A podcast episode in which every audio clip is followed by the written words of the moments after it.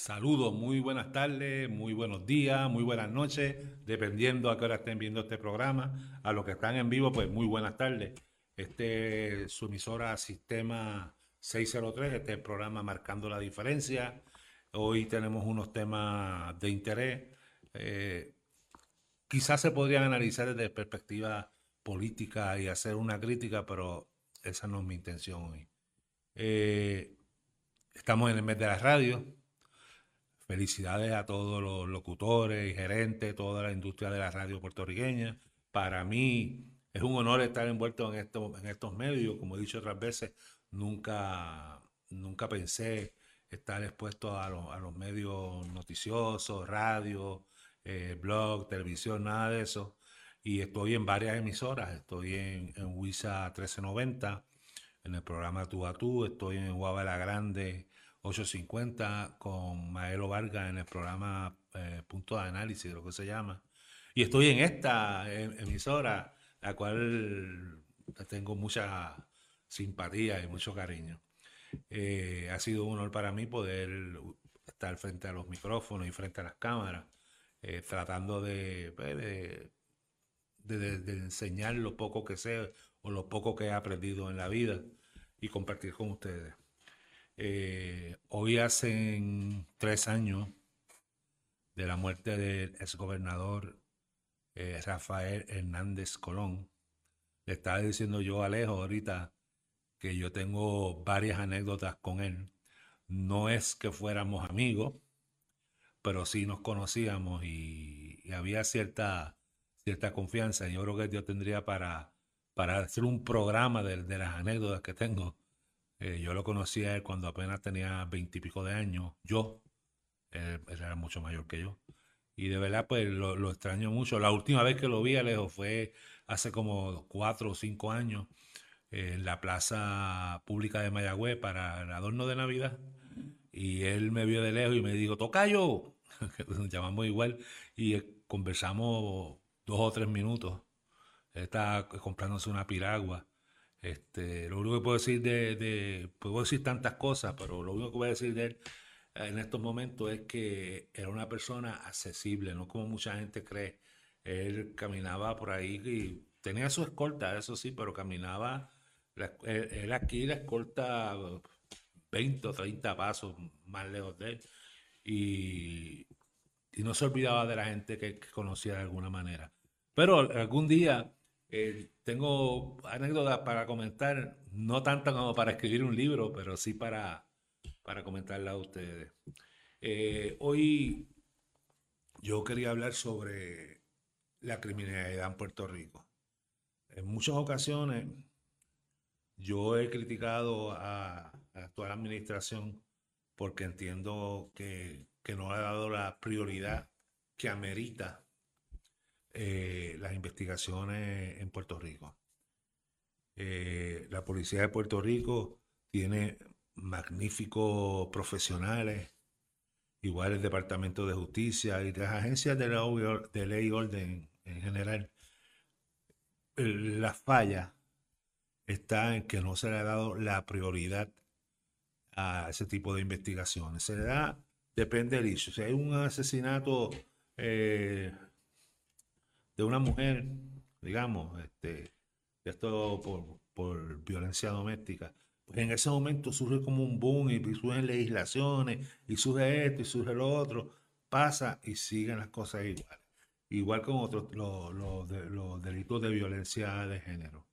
Eh, he dicho en múltiples ocasiones que, que aquí no se está investigando el crimen organizado, no existe una división para investigar el crimen organizado que existe una ley que es la ley eh, de grabaciones orales no telefónicas de la ley de crimen organizado, que es un recurso que no se está utilizando.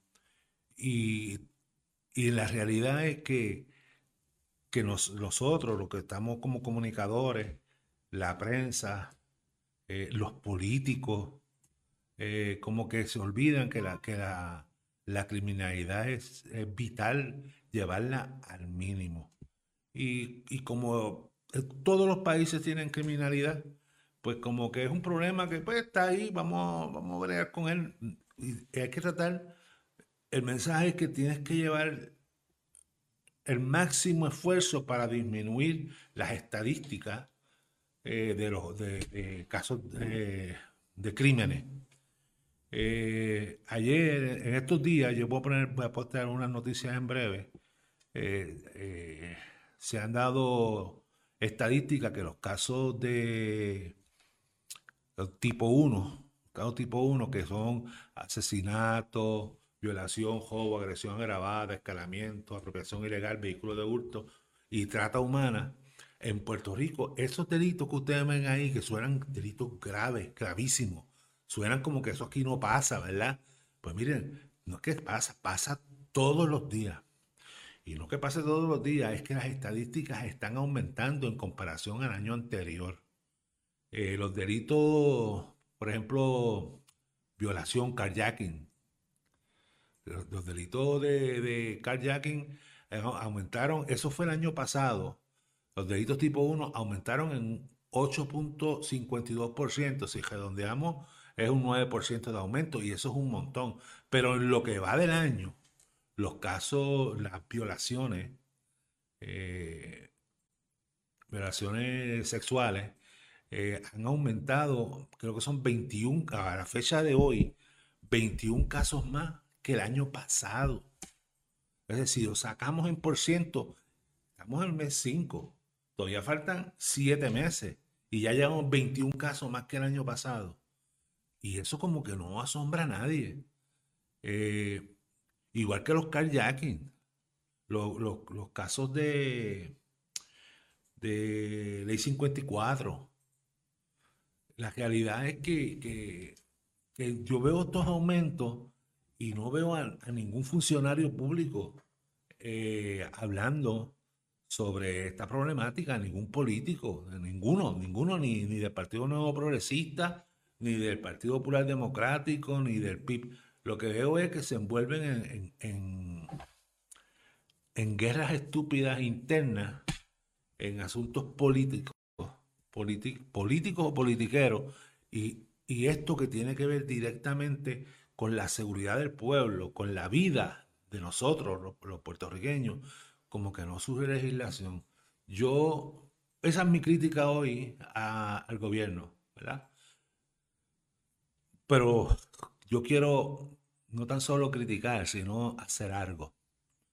Yo no soy legislador, eh, tampoco soy agente de ley y orden en estos momentos, pero sí puedo dar unos consejos en términos de prevención eh, tanto personal como en el hogar y seguridad en el carro y eh, en los, vehículos, en su carro. Y, por último, recomendarle prácticas de defensa personal. Bueno, cuando hablamos de seguridad personal, pues eso, eso abarca todo. Yo no sé si ustedes se acuerdan un cuento que era de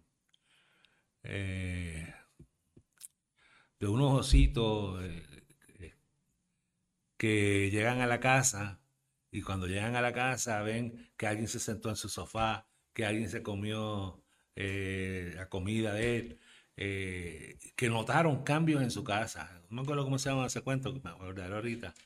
Este, la realidad es que eso es inteligencia. Es una manera más fácil de inteligencia y aquí voy.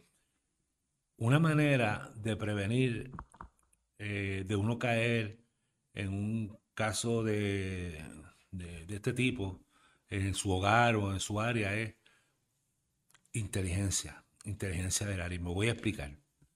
Yo llego a mi casa y si yo llego a mi casa, el perro, es la rutina del perro es recibirme con alegría. Si yo llego a mi casa y mi perro no me recibe, yo sé que hay algo mal.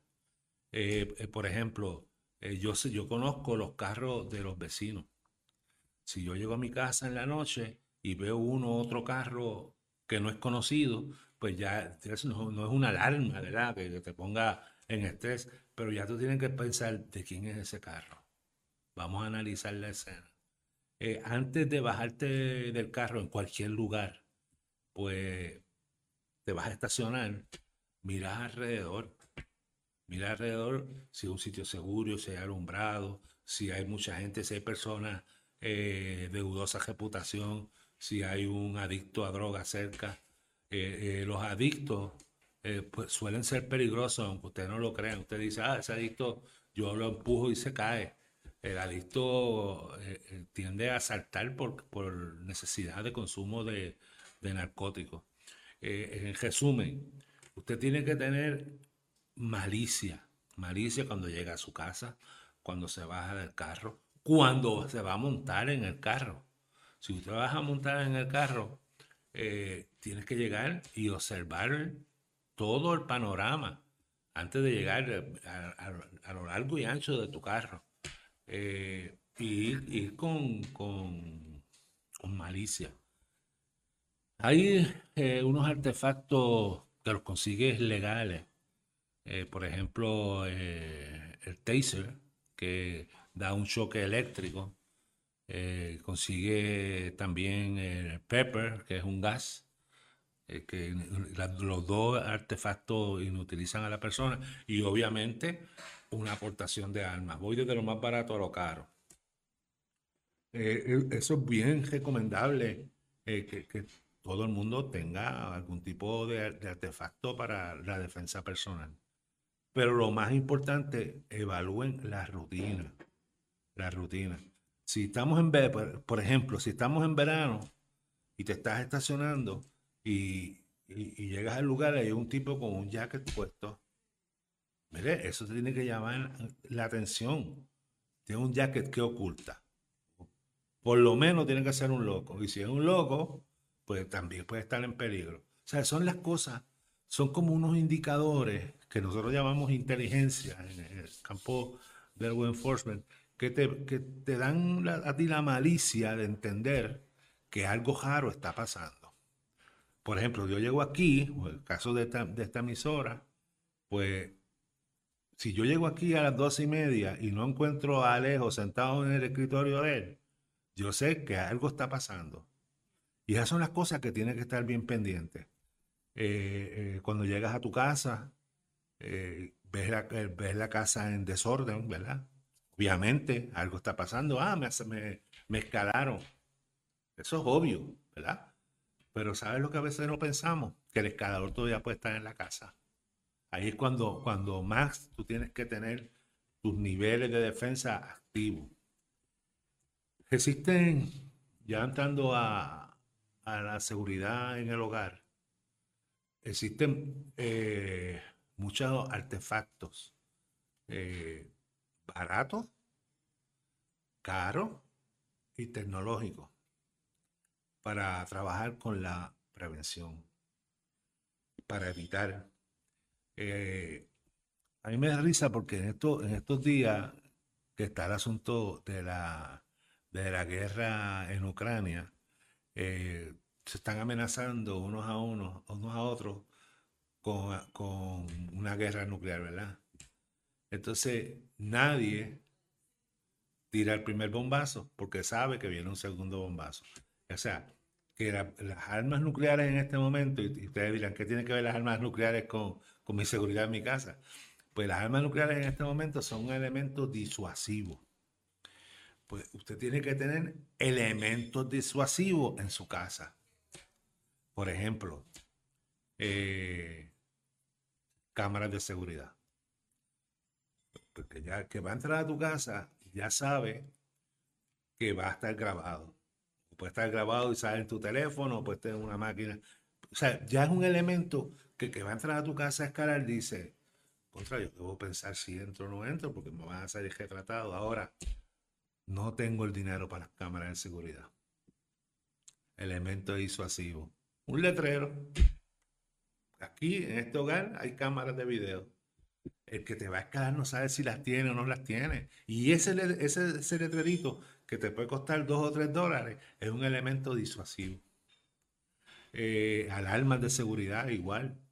Eh, yo no sé si ustedes se acuerdan, Alejo, tú que eres mayorcito, eres más o menos de mi edad, que en, las casas de antes habían las famosas trancas, ¿te acuerdas? Eso casi no se ve ya. Eso casi no se ve ya. Y eso es algo que, tú no lo ves de afuera. Esos paradigmas es usted en la casa. ¿Quién habla eso? ¿Ah? Hay quien lo abra con las manos. No, no, no hay que ir empujándolo. Y eso, ¿cuánto puede costar? ¿Cuatro, cinco, seis dólares los elementos, el pedazo de madera? Eh, y eso no es costoso, igual, igual las ventanas. Después esas puertas de cristal, esas puertas de cristal, sliding door que llaman, que la seguridad es malísima porque tú le das un cantazo a una puerta de cristal y se va. Pero aún así, ahí tan, tan sencillo que es, pasas un clavito, un tornillo del marco de una puerta a la otra y quedan fijas, no se pueden mover. O pones un pedazo de madera en el piso sellando una de las puertas.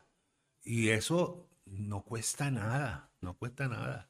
Eh, lo que quiero, desde mi intención es que la gente abra sus sentidos a las oportunidades que tienen para mejorar su seguridad. Eh, en realidad, la, criminalidad en Puerto Rico está a unos niveles y, los políticos y la prensa no se ha dado cuenta porque hay tantos issues que si la estadidad, que si la van a dar, que si no la van a dar, que si ley del aborto, que si que Bahía Sarina. Y este tema de la criminalidad lo han abandonado. Eh, y, y vuelvo y digo, yo lo que quiero es despertar en ustedes el interés de mejorar su propia seguridad. Eh, los carros. La seguridad en los carros, que lo mencioné ahorita. Vienen sistemas baratos para evitar que te los roben. Eh, lo que llaman este gancho, tranca, que no utiliza el guía o utiliza el pedal. Eso no es tan caro. Lo ideal sería una alarma, ¿verdad? Y, esto. Eh, cuando hablamos de carros, es vital hablar sobre los carjacking. ¿Qué tenemos que evitar, Alejo? Tenemos que evitar los sitios oscuros. Cuando yo digo ahorita, vamos a ver dónde estacionas el carro, los sitios, a veces los sitios bien concurridos pueden ser problemáticos también, porque tú no sabes quién es quién. Eh, hay una multitud bien grande, se te acerca uno, te pone una pistola en la espalda y vámonos. Eh, en realidad, debes buscar sitios que tú conozcas, que tú conozcas la inteligencia. Por ejemplo, si yo eh, fuera para Mayagüez, porque mi amigo Peyo, que sé que me está escuchando, me está viendo, me dice, vamos para Mayagüez, a casa de Miguel Alicea. Y, y yo tengo que dejar el carro, porque me ven el carro de pues yo tengo que saber dónde lo dejo. Usualmente, pero es un privilegio que tenía como, como agente, yo lo dejaba en el propio cuartel de la policía. Pero en este caso, que no sé si tengo ese privilegio todavía, pues lo dejo aquí, frente a aquí. Alejo sabe cuál es mi carro, va a estar pendiente. Esas son cosas de, de evitar, evitar. Ahora, no hay nada que sustituya la vida. El tú enfrentarte a un asalto, y estamos hablando de seguridad personal y del kayaking, eh, tú tienes que estar completamente seguro, al 100, que cosa que nunca lo vas a estar, que tienes probabilidad de éxito. Porque no vale la pena arriesgar tu vida por un carro, por un reloj, por par de pesos que tenga encima. Eh, si hay el momento, y esto es más para los artistas marciales que no saben lo que estoy diciendo, si hay el momento se utiliza. Pero lo recomendable es no enfrentarlo, no enfrentarlo. Aún teniendo una pistola, tú puedes dar un tiro certero en, legítima defensa, pero antes de esa persona morir, segundos antes te puede disparar y te puede matar también. O sea que, que no hay nada que sustituya la vida. si tú entiendes que, que tu vida está en riesgo en una legítima defensa, eh, bueno, si tu vida está en riesgo en una legítima defensa, tienes que defenderte porque si no te van a matar. Pero si tú crees que tú puedes lidiar de otra forma, pues no confronte, no confronte, sigue corriendo. Ahora sí. Y ya esto para, para para facilitar la investigación. Observa al asaltante. Observa si tiene el, tono de voz, si tiene algún acento, eh, si tiene tatuaje, el color de piel, eh, si tiene, si cojea, si no cojea, si es izquierdo, si es derecho, y eso es inteligencia.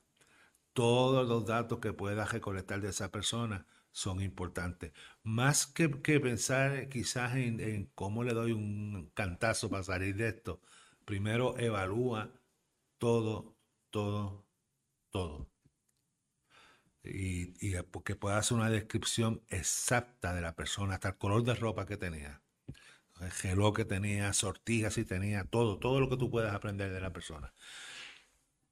Ahora quería mencionar eh, pues, los casos de, de, violencia contra la mujer, los casos de violación. Es, difícil, ¿verdad? Porque cuando ya tú estás expuesta realmente a una violación o una agresión que te puede costar la vida, pues debes de saber manejarla.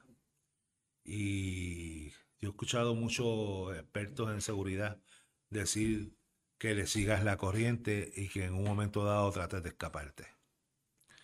Eh, mi recomendación, y yo quisiera que, todas lo hicieran, ¿verdad? Es que aprendan algo de artes marciales. Y no es que se conviertan en un Bruce Lee, en nada de eso, pero la realidad es que, quizás se puede dar el momento y te puedes defender de, un ataque de esta índole. Y como dije al principio, los artefactos Pepper, este, eh, eso está disponible y es barato. Eh, la prevención, regresamos, me están diciendo eh, de comerciales. Bueno, antes de los comerciales, yo me quedé con la palabra prevención. Y prevención aplica a todo, en la seguridad del hogar, en la seguridad del carro, en la seguridad personal. Y en los casos de, violaciones de, mujeres, ¿verdad? Eh, la prevención en todos los casos es vital. Pero donde uno debe estar más, más la, mujer específicamente, deben llevar la prevención al máximo, al máximo. Evitar lugares oscuros. Eh, a veces tú dices, bueno, cuando estás en un pueblo, por ejemplo, dices, bueno, si cojo por esta calle, llego más rápido a donde está el carro, pero esa calle está solitaria, pues mira, no coja esa calle. Eso es prevención. Y yo le quería comentar, y quería hablar sobre esto someramente, la mayoría de las personas, inmensa mayoría de las personas, no tienen idea de lo que es la mentalidad criminal. Y cuando ven los incidentes, los ven que sucede por televisión o porque a fulano lo asaltaron y usted nunca ha tenido esa experiencia. Y como que a veces uno cree, pues a mí no me va a pasar. Y por otro lado les digo, sí les puede pasar. Yo tuve la, la oportunidad de entrevistar varios delincuentes, que esa es la palabra, convictos eh, de asesinato. Y uno de los casos que yo trabajé en Mayagüez, después que, de hecho, fue un tiroteo con, la policía. Después que arrestamos a, uno de ellos, pues yo lo entrevisto. Y él me dice, y bueno, yo le pregunté, ¿y a que ustedes salieron hoy a la calle?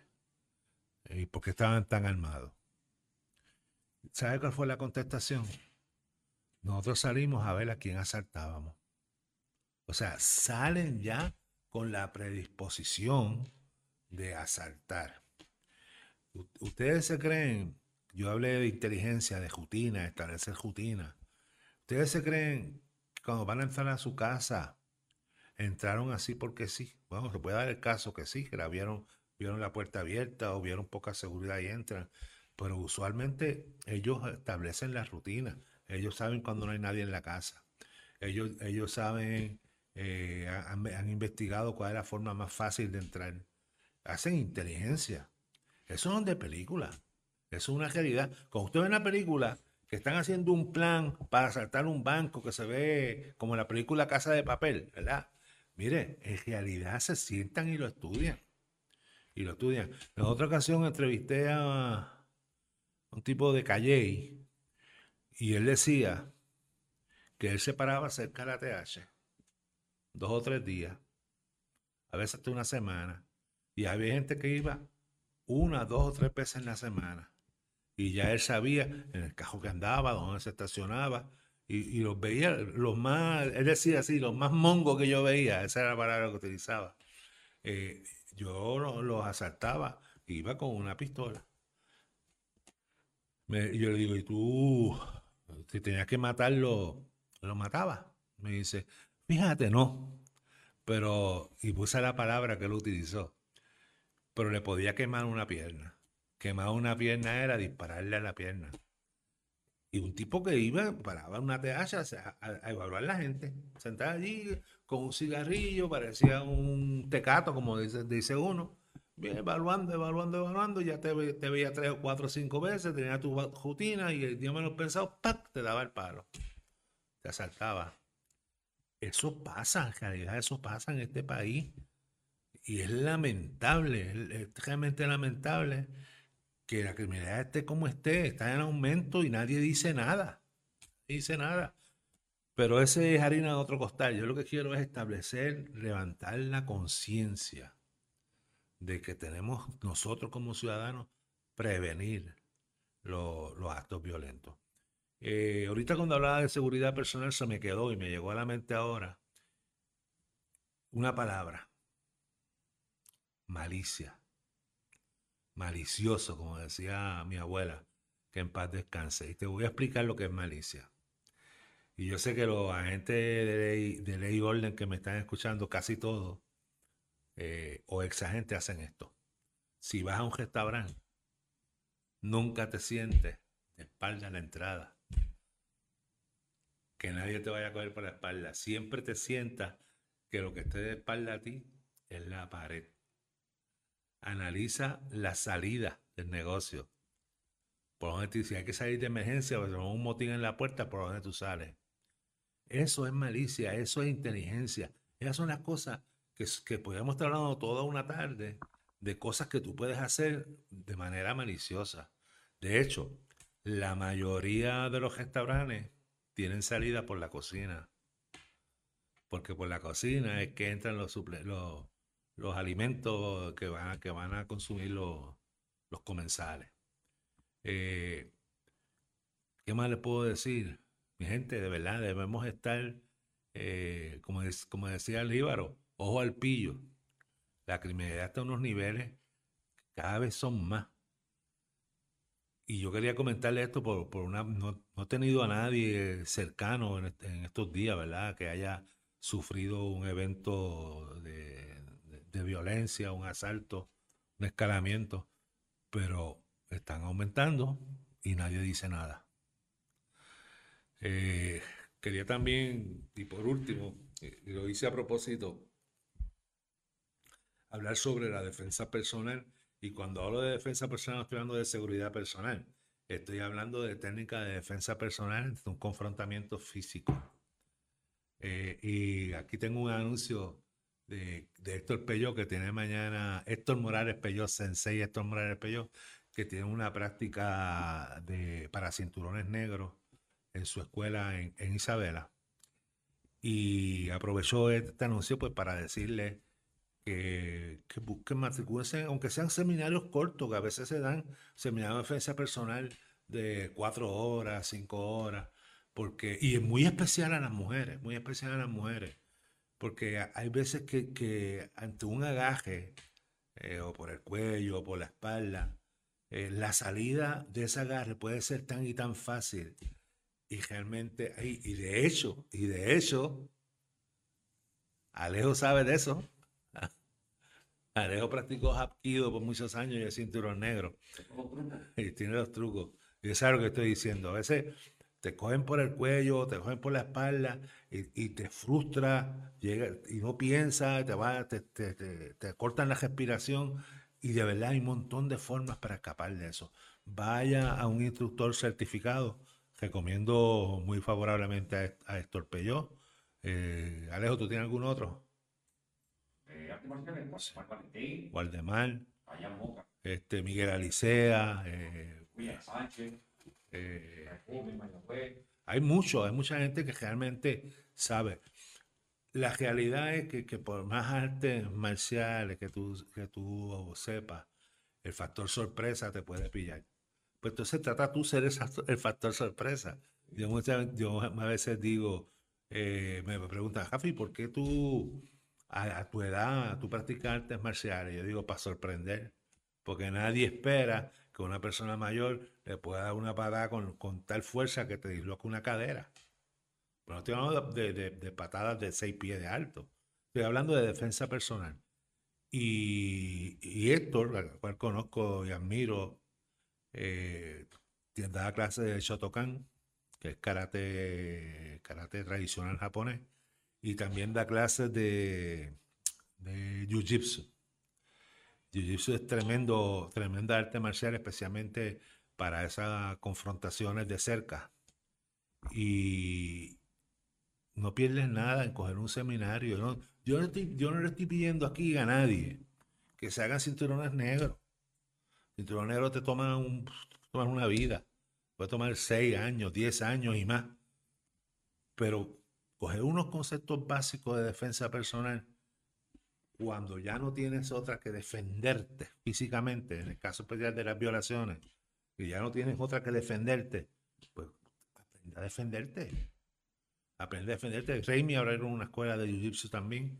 Y hay un montón de escuelas. Ahora bien, busquen escuelas con maestros certificados, eh, personas serias, personas que realmente se han dedicado una vida a eso.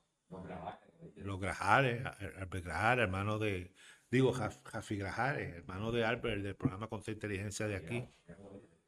Lo, lo, que quiero decirle es, las cosas en este país no están bien. Y yo no le voy a decir que no salgan, porque pues, uno tiene que, hacer su vida también, ir al cine, quizá ir a un restaurante, eh, ir a, de shopping, pero en cualquier sitio, en cualquier lugar que tú estés, bueno, hasta en tu casa, puedes, puedes confrontar un, un, marjato y lo mejor es estar preparado. Eh, hay veces que la mejor alternativa es no pelear, pero cuando es inminente, cuando es, inminente que tienes que defender, algo tienes que saber de defensa personal y para eso hay montones de escuelas de defensa personal, de artes marciales en el área. Eh, yo creo que hasta aquí yo voy a culminar hoy. Eh, espero que hayan visto, entendido cuál es mi mensaje. Eh, en otras ocasiones lo que cojo es pelar al gobierno por la, por la... Fíjate, digo el gobierno, no digo los agentes. El gobierno porque no le ha dado prioridad, no le ha dado recursos, no, no hay recursos humanos, la tardanza en las investigaciones, el nivel de esclarecimiento de casos. Porque aquí habla, yo mismo hoy hablé de la incidencia, del aumento en la incidencia criminal. Entonces, es posible que, el año que viene diga, mira, bajamos la criminalidad un 2 o un 3%, menos casos. Pero de esos casos que hay, ¿cuántos se esclarecen? Aquí no se hablan del esclarecimiento de casos. Yo no sé cuánto está el esclarecimiento de casos, a mí me gustaría saber. Porque si está un 60%, quiere decir que de 10 casos, eh, seis se esclarecen, sería perfecto. Yo creo que está muy por debajo de eso. Nada. Eh, gracias por escucharme. Espero que no haya sido muy aburrido. Eh, aquí estaremos, si Dios lo permite, el martes que viene. Y nada, comuníquense con el, con el programa y, y con la emisora y cualquier tema de interés eh, que yo pueda cubrir, lo cubrimos con mucho gusto.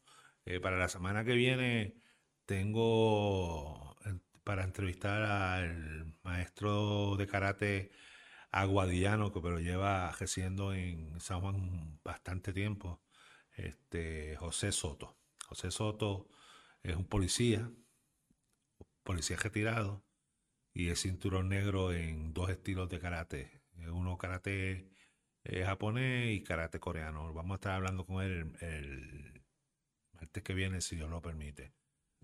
Esto es todo por hoy. Muchas gracias por la paciencia que tuvieron a soportarme aquí casi una hora hablando con ustedes. Y ha sido para mí siempre un gran placer eh, llevar un poco de, conocimiento a ustedes, del poco conocimiento que pueda tener yo, lo comparto con ustedes. Así que muchas gracias.